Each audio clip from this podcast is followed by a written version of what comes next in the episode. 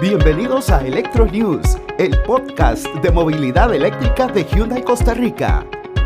¿Qué tal? Es un gusto poder escucharlos en esta segunda temporada del podcast Electro News, este espacio que con el apoyo de Hyundai Costa Rica y el apoyo a la movilidad eléctrica hemos desarrollado. Estamos muy contentos de en esta ocasión poder conversar con Roberto Quiroz Balma que es la persona encargada o el coordinador del programa de electromovilidad del Instituto Costarricense de Electricidad, en Grupo ICE, lo cual nos alegra montones porque no siempre tenemos eh, la oportunidad de conversar con alguien que está tan metido de lleno desde hace varios años en el tema y que además eh, como yo, comparte eh, todos los beneficios y es un entusiasta de la movilidad eléctrica porque también tiene su propio vehículo eléctrico familiar. Así que de verdad que es un gusto conversar con usted. ¿Qué tal? ¿Cómo está, Roberto? Un gusto, Melvin. Un placer estar por acá y saludos a todas y todos los que nos escuchan y nos ven. Hoy vamos, a, muchísimas gracias. Hoy esta conversación va a girar en torno a un tema que es... Eh, desde luego es intrínsecamente ligado a la movilidad eléctrica como son los cargadores, cargadores que, bueno, Grupo ICE principalmente eh, ha instalado a lo largo del país, es parte de toda una estrategia y que es parte de algo que necesitamos cuando todos los que tenemos un vehículo eléctrico recorremos, nos vamos de paseo. Yo estuve eh, recientemente en Manuel Antonio, entonces pues uno decide, qué sé yo, si para, por ejemplo, cuando sea oportuno en Herradura, en Orotina, que hay dos eh, cargadores rápidos, o si ocupa, por ejemplo, en Parrita uno de carga media. Pero lo cierto es eso, que todos los que tenemos un vehículo eléctrico y que en algún momento ustedes también van a tener el suyo, van a tener que prestarle atención. Así que, ¿quién mejor que Roberto para que nos cuente para entrar en contexto, bueno, encontramos en el país dos tipos de cargadores para uso público eh, suministrados por el ICE, que son los que popularmente llamamos de carga media y de carga rápida. Me gustaría eh, que nos refrescara un poquito, Roberto, cuál es como la diferencia entre cada uno de estos. Bueno, básicamente es el tiempo de carga o el tiempo que vas a durar en cargar tu vehículo. El de carga media eh, aproximadamente es de 7 kilowatts de potencia y el de carga rápida empieza en 50 hasta los 120 kilowatts dependiendo del cargador. En términos prácticos, a ver, un vehículo en un cargador eh, medio va a poder durarte unas 4 o 5 horas en cargarse al, al 100%, dependiendo del, del año, y de la marca y la capacidad de la batería. En un cargador rápido va a poder durar unos 30, 35 minutos más o menos el 80% de su batería. Esa es la diferencia más básica que podrán encontrar los usuarios. Ya después, pues hay diferencias entre las marcas de los cargadores, los servicios que nos pueden brindar, eh, pero básicamente esa es la, la principal contamos a, por lo menos a febrero de, o enero del 2021 con un dato de cuántos cargadores de carga media y de carga rápida para uso público eh, contamos de instalados ya por el ICE.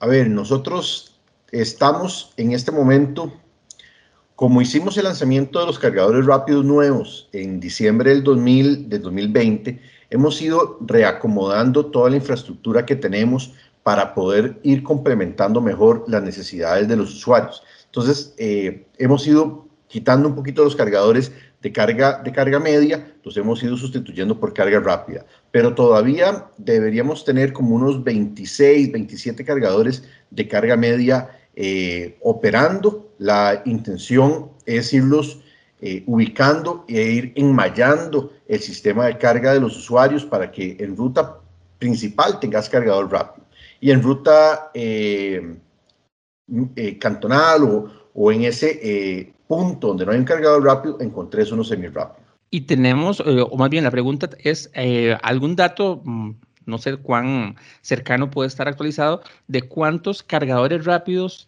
tiene instalado actualmente el país por parte del ICE, don Roberto? El ICE tenemos 32 cargadores rápidos en operación en este momento y CNFL tiene cinco más y eh, pronto va a inaugurar un sexto. Entonces deberíamos cerrar en 38 cargadores rápidos para finales de marzo y nosotros estamos dándole un mantenimiento general a cuatro cargadores más que teníamos eh, instalados en 2019, que los retiramos, los vamos a condicionar y los vamos a volver a instalar en algunos otros puntos de refuerzo también. Pero eso será durante el 2021. En algún momento el, el comisionado para movilidad eléctrica de parte del Estado, don Alan Blanco, me decía que parte de la estrategia, digamos, que un cargador rápido no se instala en cualquier lugar porque sí, sino que obedece a diferentes elementos que se toman en cuenta y uno de los importantes es como cuánta distancia hay entre uno y otro. Como usuario a mí me genera gran curiosidad eh, pensando en eso, en que si yo, por ejemplo, voy, no sé, hacia el norte, Guanacaste, o hacia la zona sur, o hacia el Caribe, eh, cada cuánta distancia, por ejemplo, en una ruta nacional, eh, debería o es a lo que aspiraría que encontremos un cargador de carga rápida? Mira, estamos aspirando, y bueno, y la ley establece ciertos, ciertos parámetros. En, en Grupo ICE los hemos tratado de, cumplir lo más posible. Hay unas zonas que van a estar más reforzadas y van a tener un cargador eh, más cerca y otras que tienen una extensión un poquito más larga, pero decirle que deben andar en un promedio entre 80 y 100 kilómetros eh, de distancia entre un punto y otro, por ejemplo, a la zona, a la zona sur. Si vamos por la costanera, vas a encontrar uno en, en, Herradura y vas a encontrar otro en Quepos. Entonces son eh, aproximadamente los 100 kilómetros eh, de diferencia, ciento y pico, pero ya después, por ejemplo, en Quepos vas a encontrar uno en Dominical y otro muy, muy cercano en Ubita. ¿Verdad? Un poco para facilitar eh, si salgo de Dominical hacia Pérez Celedón o si voy hacia el sur, entonces tener otro en Ubita y ya desde Ubita a Palmar, a Palmar Norte, que son eh, poco menos de 80 kilómetros, una cosa así, ¿verdad? Pero, por ejemplo, si te vas hacia Guanacaste, vas a encontrar uno en eh, Barranca, en Caldera, vas a encontrar, perdón, uno en Caldera, uno en Barranca, uno en Pitaya, en, justamente en el restaurante Caballo Blanco, dos en Limonal y después otro en el cruce de Limonal y después otro en, en Liberia. Pero si vas aquí en la GAM, en la GAM los vas a encontrar muchísimo más concentrados, obviamente, ¿verdad? El área de concesión de, de CNFL este, los lo vas a encontrar en los, en los cuatro puntos cardinales, eh, como esa fuerza de, de, lograr ese anillo que, que antes del, a la llegada o a la salida de la, de la gama. Hace un, creo que ya un par de años, no estoy seguro, creo que fue 2019, participé o probablemente usted, también estuvo allí en la inauguración de uno de los cargadores de la CNFL en Paso Ancho, en las instalaciones de, de la CNFL propiamente, con doña Claudia doña Claudia Dobles Camargo, que es la, primera dama de la República. Recuerdo que también en esa oportunidad la actividad como tal sirvió para lanzar la Red Nacional de Carga Rápida. Entonces, con base en esto de antecedente, quería preguntarle todos los cargadores rápidos que hay en el país, porque recuerdo, por ejemplo, que JASEC, que es una empresa pública que ofrece servicios de electricidad, internet y otros en Cartago, también había inaugurado uno. ¿Todos los cargadores rápidos pertenecen a esta red o hay alguna diferencia? No, para efectos prácticos, eh, la Red Nacional de Recarga Rápida está conformada por todos los cargadores que debemos instalar las empresas eh, distribuidoras de electricidad. Entonces, unos van a estar operados, o más bien, cada empresa eléctrica va a operar y eh, responder por los cargadores que tiene en su área de concesión. Entonces, los seis que va a tener CNFL eh, son operados por ellos, eh, gestionados por ellos, las dudas las atienden ellos y nosotros en el ICE, los otros 32 que tenemos nosotros y JASEC por el de JASEC. Conforme las demás distribuidores vayan haciendo sus esfuerzos, entonces todo lo vamos a incorporar en esa gran red de recarga rápida que, que conocemos a nivel nacional y a lo que estamos aspirando es que también para este eh, primer semestre, este año, este 2021, ya tengamos la plataforma que va a poder eh, utilizar los usuarios, igual una, una plataforma a nivel nacional que vas a poder donde van a estar todos los cargadores rápidos concentrados. ¿Hay algún consejo o alguna recomendación, eh, Roberto, que usted nos pueda ofrecer a los que ya tenemos vehículos eléctricos y a todos aquellos que ojalá en el futuro empiecen poco a poco a adquirir un vehículo eléctrico, de cómo sacar mayor provecho a un punto de carga rápida? A ver, lo primero va a ser que, que, que hagas esa planificación del viaje que vas, que vas a hacer, ¿verdad? Entonces, tal vez en este momento donde el país está iniciando, en donde no tenemos una estación de carga cada 20 kilómetros o donde hay una estación, no, no hay eh, cinco o seis cargadores como uno podría ver en Europa o en Estados Unidos que tienen una, un dinamismo muchísimo más grande del sector, del sector de vehículos eléctricos. Eh, entonces ya eso explotó, llegase a un punto de, de a, un, a un punto de, de carga y encontrar 6, 7, 8 cargadores, como hace Tesla, que instala baterías grandes de, de, cargadores, ¿verdad? Uno debe aquí en el país todavía planificar un poco esa ruta, informarse. En el grupo ICE tenemos una página en, en, nuestro sitio web en donde puedes ver el estado del cargador, la ubicación. Entonces es informándose a dónde están ubicados esos puntos y qué es lo que yo voy a necesitar pasar a cargar. No es lo mismo si yo voy de San José hacia Limón que yo que vaya a ser de Limón hacia San José. Probablemente con la mayoría de los modelos eh, de vehículos eléctricos vas a poder salir de San José sin ningún problema y llegar hasta, hasta Limón sin necesidad de cargar. Pero si salís de, eh, de Limón, va a ser necesario que hagas una carga en Siquirres, en Guapiles, dependiendo de hacia dónde te vayas a, a mover, si vas a venir por Turrialba, ¿verdad? Eh, eso, eso es lo más importante, que uno se informe a dónde están los puntos de, de carga, si están, este, eh, si están ocupados, entonces, pues hacer una, una pausa, comerse algo, apoyar al turismo, al, al, al comercio local, ¿verdad?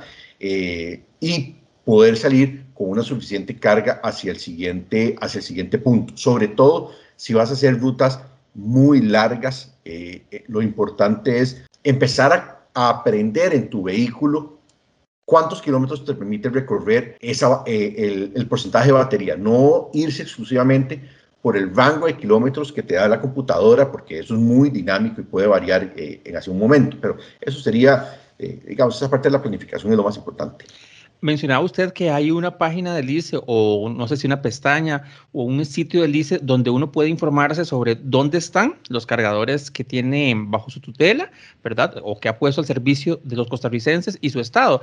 Eh, me encantaría eso porque de pronto solamente nos fiamos de aplicaciones que creo yo que, bueno, son funcionales, pero pienso yo que también poder consultar directamente a Grupo ICE, ¿verdad? Para ver sus, su red de carga y dónde están y su estado, sería muy bueno en grupoice.com, ahí van a poder entrar y ahí vas a poder ver la viñeta donde, donde dice eh, cargadores eh, de vehículos eléctricos. Ahí te va a explicar un mapa de Google Maps y si, si haces un, un, pinch en cada uno de los, de los cargadores, ahí vas a poder ver el tipo de cargador, la potencia, los conectores que te brinda ese, ese, ese cargador, ¿verdad? Si está activo, si no está activo, eh, si hay algún, algún mantenimiento programado, lo que procuramos es establecer esas fechas de manera que el usuario sepa eh, que tal vez el próximo viernes va a haber un mantenimiento por X o Y, o, razón. Eh, todo eso está en la página de, Grupo, de Grupo ICE. Roberto, hay un tema que a mí me encanta eh, como usuario de, de, vehículos eléctricos. Le comentaba que hace un par de días, por lo menos al momento de, de, la grabación de esta entrevista, estuve en Manuel Antonio, un viaje familiar, y me encantó la idea de llegar a Herradura, hacer una brevísima pausa. De hecho, pasamos porque teníamos que ir al supermercado y dijimos, bueno, aprovechemos y ponemos a cargar el carro, pero no era necesario para llegar. De regreso pasamos a Quepos para hacer un, una carga importante, ¿verdad? Y el viaje fue súper tranquilo. Eh, pero lo que me encanta es que eso, por lo menos por ahora, no me costó nada como usuario de vehículo eléctrico, digamos, es un beneficio que el grupo ICE tiene en sus cargadores por ahora. Me gustaría saber, digamos, cuánto tiempo más va, va a ser así y cuándo va a entrar a funcionar ya el cobro, porque bueno, claramente es un servicio que nos están dando y muy bueno y muy necesario, ¿verdad? El cual me parece más que justo que también paguemos por eso, como pasa con los de la CNFL, pero no desconozco yo, digamos, cuándo va a ocurrir eso, eh, cuál va a ser el método de pago. Yo, por ejemplo, tengo una tarjeta que mediante un trámite hice en la CNFL entonces, a través de eso, pues miden cuánto consumo, después hago el pago, pero no sé si en el caso del ICE va a ser diferente, si se podrá, por ejemplo, pagar con algún otro tipo de tarjeta, como tarjeta de crédito o débito. Aquí, Melvin, justamente en este momento nos encontramos eh, haciendo los desarrollos finales para nuestra plataforma de carga. Toda esta plataforma va, es la que nos va a soportar la gestión del cargador propiamente, la gestión técnica de los, de los equipos, pero también va a ser el punto de entrada para todos los, para todos los usuarios. Para responderte a tu pregunta de buenas a primeras, durante este primer semestre, no más allá de, mayo, ya nosotros deberíamos estar eh, haciendo el cobro en las estaciones de, del ICE, como vos decís, NFL eh, ya tiene algunos, algún rato de estar, de estar cobrando, ellos implementaron un, un sistema eh, en 2019. Nosotros hemos estado haciendo el proceso de esta plataforma, que es mucho más grande, mucho más robusta, que la esperanza es que todas las demás distribuidoras nos unamos en una, en una única plataforma para permitirle al cliente todas esas preguntas que vos tenés, hacerlo lo más sencillo posible. Que la experiencia del usuario sea la más sencilla. Que llegues a un cargador, ya vos te hayas eh, matriculado en esta, en esta plataforma, hayas incorporado tus datos, tu medio de, pago, tú no tengas que hacer una gestión en ese punto de carga. Simplemente a través de un app activas el, el cargador, finalizada la sesión, te va a llegar eh, el cobro que vas a ver eh, reflejado en tu tarjeta de crédito y te va a llevar la factura. Eh, va a ser un proceso, o, debería ser un proceso muy sencillo, eh, independientemente de la distribuidora en la que, en la que estés. Y mm, como te digo, justo en este momento nos encontramos trabajando sus últimos detalles para ya ponerla de cara al, al, usuario en funcionamiento. Ya la gestión de los cargadores, nosotros en el ICE sí la estamos haciendo con esta, con esta plataforma. Entonces, si llegas a un punto de carga, eh, y de pronto te encontrás con alguna, con alguna situación y nuestro número de asistencia, este, ya ibas a poder, eh, poder ver y poder gestionar ese, ese problema que tengas ahí en ese punto de carga. Pero va a ser relativamente muy sencillo. Esa es la, idea, que para el usuario sea lo más fácil posible y que podamos ver movilidad como algo muy sencillo, que no sea, eh, que no tengas que requerir ningún esfuerzo adicional a lo que ya nos acostumbramos a hacer con tu celular, por ejemplo.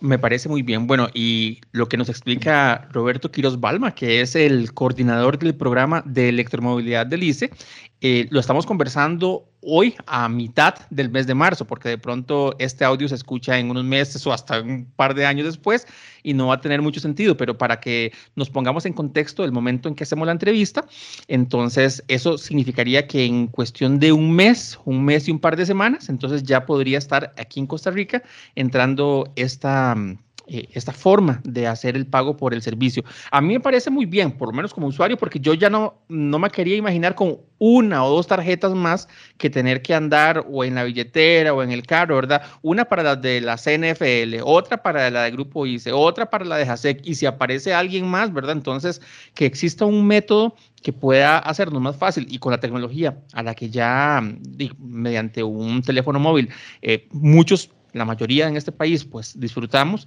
creo yo que se va a hacer bastante, bastante práctico y es una, para mí al menos una muy buena noticia. Eh, me gustaría también preguntarle sobre mm, la compatibilidad de los vehículos. En este país, bueno, cada vez hay más oferta de distribuidores locales o importadores locales, como Grupo Q, por ejemplo, y un montón más o varios más de vehículos eléctricos. Y algo que uno pues, va aprendiendo en el camino cuando va a comprar un vehículo eléctrico es que no todos tienen el mismo tipo de puerto o conector para carga rápida. Entonces, quería preguntarle eh, si eh, todos los cargadores del diésel funcionan con todos los vehículos. Recuerdo, y a manera nada más de anécdota, que recién vino el CON al país, yo eh, pedí uno prestado en, en, Hyundai para poder hacer una propiamente una reseña para este podcast y fui a un punto de carga y no funcionó pedí asistencia, que siempre es muy buena y la verdad estoy, me siento como que en la empresa pública, eh, de verdad, ah, se pueden hacer bien las cosas y me recuerdo que me contestaron, pero al momento me devolvieron la llamada y al final, bueno, la, solución fue o la, la, respuesta fue que faltaba una configuración para que entonces ese nuevo modelo de Hyundai ya estuviera, digamos, como, eh, yo no sé cómo se dirá, configurado para que pueda usarse. Pero la pregunta entonces es esa, Roberto, eh, ¿puede utilizar cualquier vehículo en cualquier cargador de LICE, cualquier vehículo eléctrico?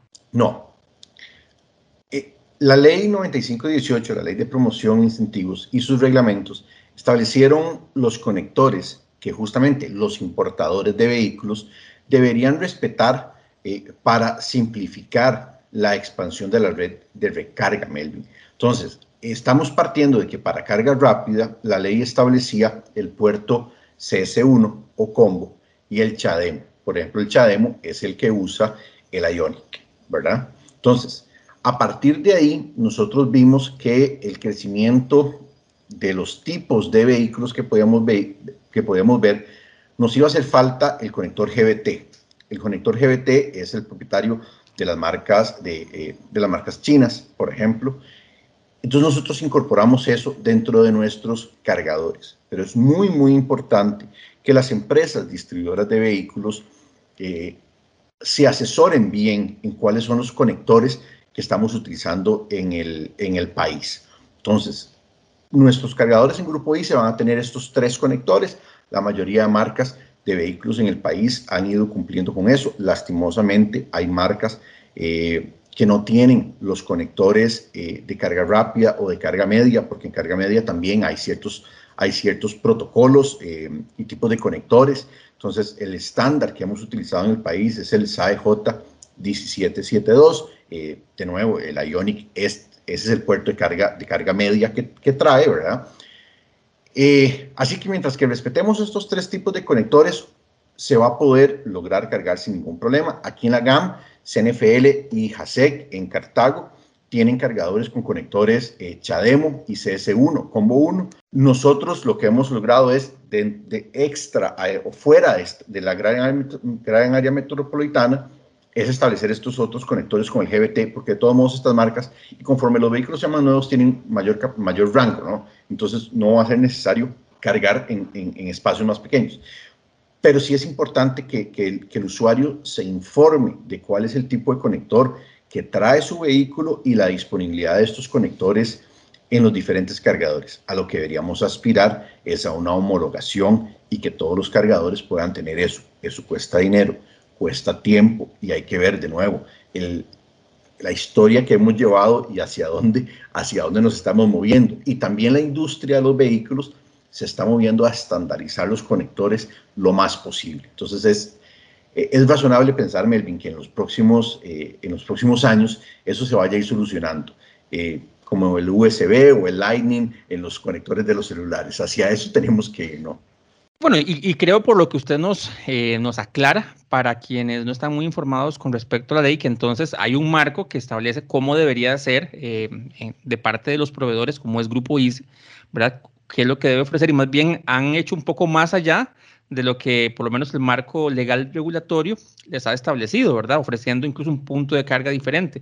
Así que bueno, yo aquí lo que diría es que por un lado eh, se asesoren bien. Creo yo que es parte de lo importante de cuando uno está buscando un vehículo eléctrico, ¿verdad? No es solamente, mm, como, pues, no sé, buscar el, mejor precio y el, el color que más me guste, sino buscar en todos esos detalles. Y bueno, también esperamos que un espacio como este de Electronews funcione para eso, ¿verdad? Siempre hemos querido conversar de temas que a cualquier entusiasta de la movilidad eléctrica o futuro propietario le van a ser de interés. Así que ojalá tengan un, un Kona, un Ioniq, un Hyundai, un Ioniq 5 que en el futuro tendremos en el país, ojalá, o algunas otras marcas, pero que se asesoren de que cumplen con esa homologación, como nos explicaban eh, Roberto Quiros Balma, para que tengamos entonces un buen uso o un vehículo eléctrico que no nos dé por lo menos ese tipo de problemas. A mí me llamó mucho la atención escuchar un dato de la señora primera dama de la República el año pasado, donde decía que somos el tercer país latinoamericano con mayor número de vehículos eléctricos. Para tener un número elevado, ¿verdad? Ser un, referente, de, hay que tener toda la infraestructura. Entonces me pregunto yo, don Roberto, si la cantidad de cargadores rápidos y medios que hay para el público en este, en, en este momento en el país, lograr eso ha sido un hito, digamos, tanto para Alice como en general, digamos, como país. Uy, sí, Melvin. O sea, realmente a veces perdemos la percepción del poco tiempo que tiene el país de estar eh, inmerso en la movilidad eléctrica y los esfuerzos tan grandes que ha hecho el sector público y el sector privado para poder desarrollar esa, esa red. Que nos falta mucho, que tenemos que crecer, sí, claro, pero al día de hoy hemos hecho un esfuerzo muy, muy grande eh, por poner a disposición de los usuarios una red eh, robusta, no solamente en carga rápida, en carga media o en carga lenta. Eh, ya los hoteles, por ejemplo, empiezan a facilitar y empiezan a ver muy normal que vos podás poner tu carro en un toma corriente 120, 110, como se conoce popularmente, a, a cargar. si nos vamos a otros países de la región, por ejemplo, como Colombia o como Chile, por ejemplo, pues tienen muchísimos cargadores. Eh, Chile tiene un poco más de tiempo que, que, nosotros en estos temas, se ha hecho un esfuerzo muchísimo más grande, son economías diferentes, pero nosotros deberíamos sentirnos muy, muy orgullosos de tener este nivel de, de entusiasmo y de y esfuerzo tan grande de toda la institucionalidad para lograr estar donde estamos. Yo no sé si a usted le ha pasado en algún momento cuando ha ido a hacer uso de algún punto de carga rápida o carga media público, eh, Roberto. A mí me ha pasado en más de una ocasión que veo a alguien, qué sé yo, que ocupa de tener la carga y le pone el botón de pare de emergencia, que están ahí pasando de tarjetas, son, no sé, diferentes este, situaciones que uno, bueno, si puede ayudar, pues ayuda, o, o si no, nada más ve y dice, ¿qué está pasando aquí? Pero ¿en qué estamos fallando? ¿Qué, cosas hemos hecho mal? ¿Nos hemos sacado mala nota los usuarios en lo que respecta al uso de los cargadores públicos? A ver, ¿en qué hemos fallado? Y es de todos un mea culpa. Eh, tal vez el botón de emergencia es lo más, eh, es el problema más grande que estamos teniendo.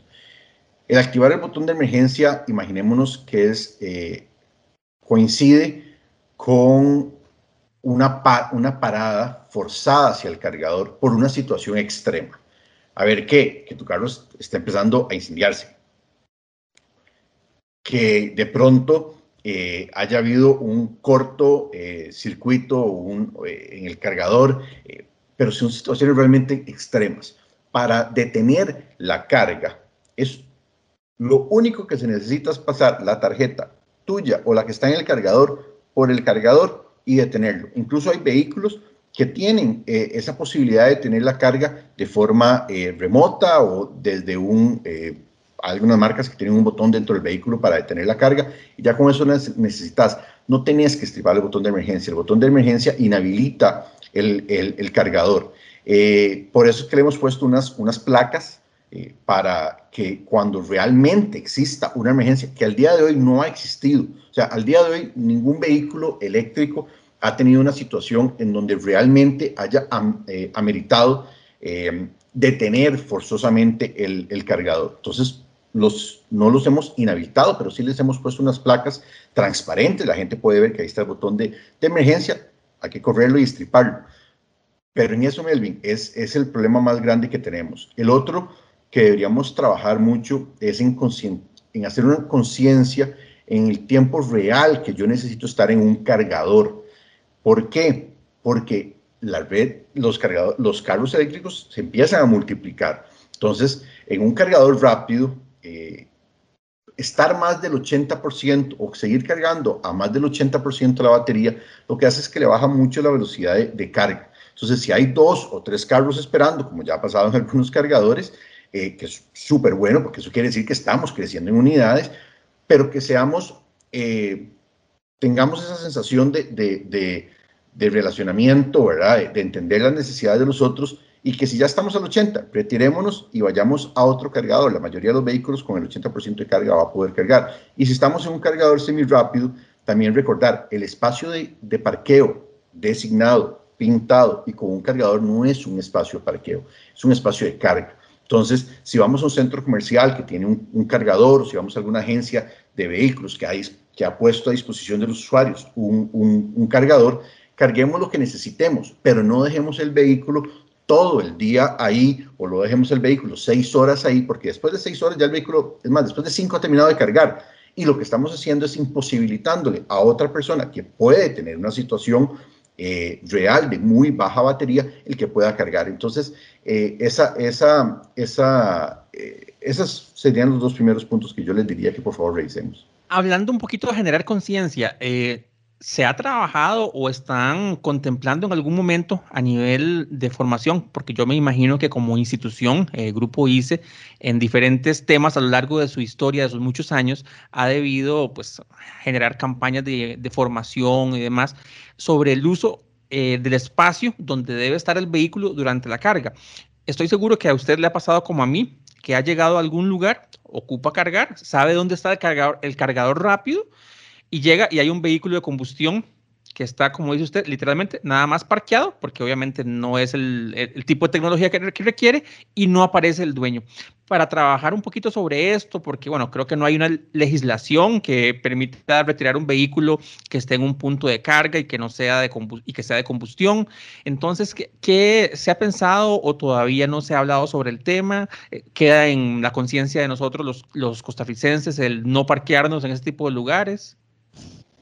Aquí, creo que es, es un trabajo de, de todos, no solamente de las empresas eléctricas, sino también de las agencias de, de, importadores de vehículos eh, y también del usuario eh, de vehículo eléctrico, el hacer ese proceso de educación a la ciudadanía. Sí, como decís, me ha pasado, me ha pasado varias veces. Eh, en algunos momentos uno tiene algún otro medio de moverse hacia otro cargador, en algunos otros momentos no, no he tenido la batería suficiente para poder eh, moverme, he tenido que esperar a que el dueño del vehículo de combustión interna eh, decida eh, moverse, es incómodo, enoja, pero no ganamos nada molestándonos. Lo que tenemos que hacer es explicar de forma positiva las tres partes e incluso los dueños de los locales con los que hemos hecho convenios para poner esos, esos cargadores, que le expliquemos a la ciudadanía que ese punto de carga es eso, es un punto de carga, que nosotros, eh, los usuarios de vehículos eléctricos, ocupamos ese punto. Pero ahí, Melvin, deberíamos ser,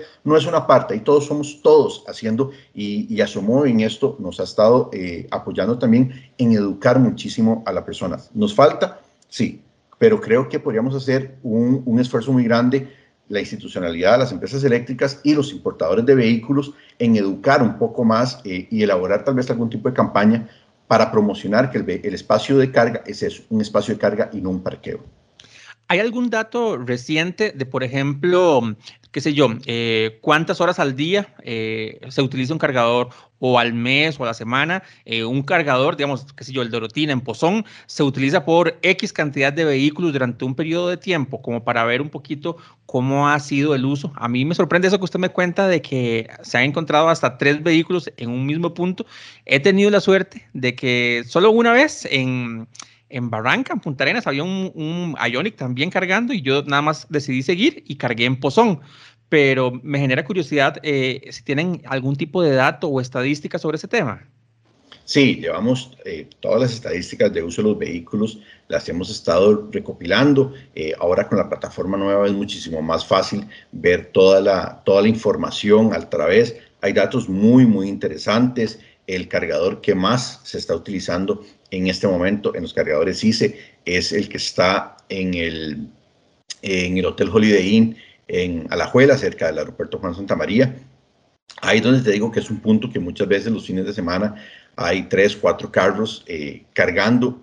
Recuerdo que pasaba lo mismo con el cargador de CNFL en su agencia en, en Escazú al inicio, cuando no se cobraba, que llegaba uno a las 11 de la noche porque así hay a las 11 de la noche, ¿quién va a estar cargando, verdad? O sea, ya es medianoche. Claro. Este, el, el fiestero, pues, eh, este, que todavía está despierto a esas horas y, y, vieras que también había veces en que habíamos dos o tres carros haciendo fila para, para cargar. Entonces es interesante ver esas, esas estadísticas. Hay sesiones de carga eh, muy interesantes con vehículos que ya tienen baterías de más de 70 kilovatios hora, de ver cómo eh, en una sola sesión están cargando esos 70, 80 kilovatios hora y para ponernos un, eh, eh, en comparación eh, de los buses nuevos por día están consumiendo como 150 kilovatios hora al día. Entonces, una batería de un carro ya es la mitad del consumo de un bus o, por ejemplo, lo podríamos ver, es la tercera parte del consumo mensual de una casa promedio. Entonces, en una sola sesión de carga, eh, estás consumiendo la tercera parte que una casa. Son, ya son consumos muy, muy importantes. Eh, eso nos llena, nos, nos, llena de alegría, ¿verdad? Porque realmente estamos utilizando nuestra propia energía renovable, energía producida aquí en el país por, por nuestras plantas. Entonces, eh, todo eso es dinamizar la, la, la economía.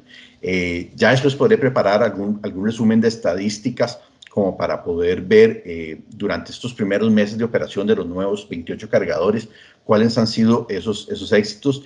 Eh, hay un cargador en particular que tuvo, que, la, que tuvo la sesión más grande de carga en diciembre y fue ubicado en Home Creek, en, en Limón, eh, que es donde te digo que tuvo una sesión hasta de 76, 77 kilovatios hora. Entonces ves como ya la sesión de carga más grande no es aquí en la GAM, sino es fuera del, fuera, del, del, de, perdón, la de, ¿verdad? Este, y entonces eso quiere decir que ya la gente se está animando realmente a recorrer el país, eh, porque te digo, llegar hasta Home Creek eh, hace dos o tres años con un vehículo eléctrico, mira, era, era arriesgársela. Eh, Puerto Jiménez, por ejemplo, ya, ya en, en, la zona sur estás teniendo sesiones de carga también muy importantes. Y eso es muy bueno, porque al final la red lo que busca también es el apoyo a esas localidades que la han pasado realmente muy mal en estos tiempos de, de, pandemia. Entonces, ese esfuerzo institucional de, de crear condiciones y apoyar al, al, a, los, a los restaurantes y comercios y todo es,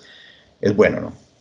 ¿Qué nos espera ya para ir eh, finalizando esta entrevista, eh, Roberto, para el, futuro cercano? No sé si, por ejemplo, tienen alguna proyección o alguna meta, algún objetivo, por ejemplo, de cómo terminar el 2021 en cuanto a cantidad de cargadores rápidos o, no sé, o servicios ofrecidos adicionales. CNFL eh, está planeando instalar un, punto más adicional de este de, de marzo entonces ya eh, CNFL va a terminar con una cifra bastante importante de cargadores aquí en la GAM. Nosotros como ICE, este año va a ser un año de, planeamiento, de ver cómo se va a mover el mercado de los vehículos eléctricos, de qué tipo de modelos van a venir, de sus baterías, de sus cargadores de a bordo, para poder tomar una decisión eh, a futuro de ver cómo tenemos que, crecer y hacer las inversiones lo más optimizadas posibles. Para este año, eh, ¿qué les vamos a ofrecer? Les vamos a ofrecer la plataforma de, recarga, eh, poder simplificar la vida a la hora de, cargar. Y las empresas distribuidoras eh, están proyectando hacer, hacer inversiones este, también, y eso, también nos alegra mucho porque vamos a ver ya el, el, país más cubierto en algunas zonas en que, en, que hace, en que hace falta. Pero bueno, aquí es esperar a ver qué son esos modelos con nuevas baterías que van a venir, nuevos conectores y poder hacer la inversión lo más acertada posible para garantizar el mejor uso de los recursos públicos. Podríamos llegar a ver, eh, basado un poquito en lo que me decía usted, de eh, estadísticas de cargadores con un uso importante como el que está frente al Aeropuerto Internacional Juan Santa María, em, alguna batería, digamos, de cargadores donde tengamos dos o tres eh, puntos de carga o máquinas de carga rápida. No, no lo dudes. No sé si en el próximo año eso llegará a ser así. En un punto crítico, por ejemplo, el Limonal, en donde ya hay dos cargadores este, rápidos ahí por las obras y, eh, que se están desarrollando en ese punto.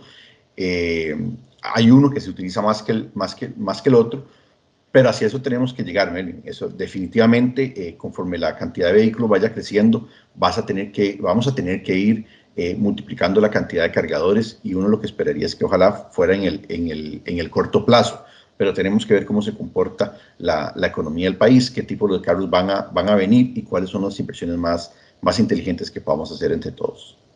Roberto, como funcionario del Grupo ICE y también entusiasta de la movilidad eléctrica, me gustaría, no sé si tiene alguna reflexión final o algún comentario final sobre este tema, digamos, que es tan importante en torno, ¿verdad? Es parte eh, fundamental en torno a la movilidad eléctrica y a los vehículos eléctricos. Impulsar mucho a la gente que no ha probado un vehículo eléctrico a que vaya a que lo pruebe, eh, a que lo disfrute, a que consulte, que averigüe, que se embarque realmente en esta nueva aventura. A los que ya tenemos un, vehículo eléctrico, aprovechémoslos para conocer Costa Rica, quitémonos los, los, los miedos. Eh, yo les ofrezco mi mayor esfuerzo y el mayor esfuerzo de toda la institución para que puedan recorrer el, el, el país cómodamente y con, y con confianza. A los, a las empresas distribuidoras de vehículos que hagan el esfuerzo. Costa Rica es, un país que pueden usar de, de, punta lanza para introducir nuevos, nuevos modelos eh, y no dudo, eh, Melvin, que realmente en el muy, muy corto plazo tengamos todos muy buenas noticias de cómo vamos a irnos eh, moviendo, pero a la gente que disfruten el país, este, recorrámoslo y recorrámoslo sin emisiones, eso es lo más bonito que le puedo dejar uno en este mensaje en este momento, hacer un turismo sostenible. Bueno, muchísimas gracias de verdad a Roberto Quiroz Balma, que es el coordinador del programa de electromovilidad del Instituto Costarricense de Electricidad. La conversación, de, verdad, le aseguro que muy interesante y desconocida del todo y ojalá que de alguna forma motive a muchas personas que no han dado el paso que están por ahí como eh, curioseando, informándose, a dar el paso hacia la movilidad eléctrica, que sin duda alguna es parte del futuro. Y en un país como el de nosotros, que genera más del 90% de su electricidad con fuentes renovables, es una muy buena forma, digamos, de invertir en el país, en la movilidad y en el futuro de todos. Así que de verdad, muchísimas gracias, don Roberto. Con mucho gusto, a las órdenes. Un placer. Gracias por escuchar Electro News. Si te gustó, compartilo en tus redes sociales. Nos escuchamos en el próximo episodio.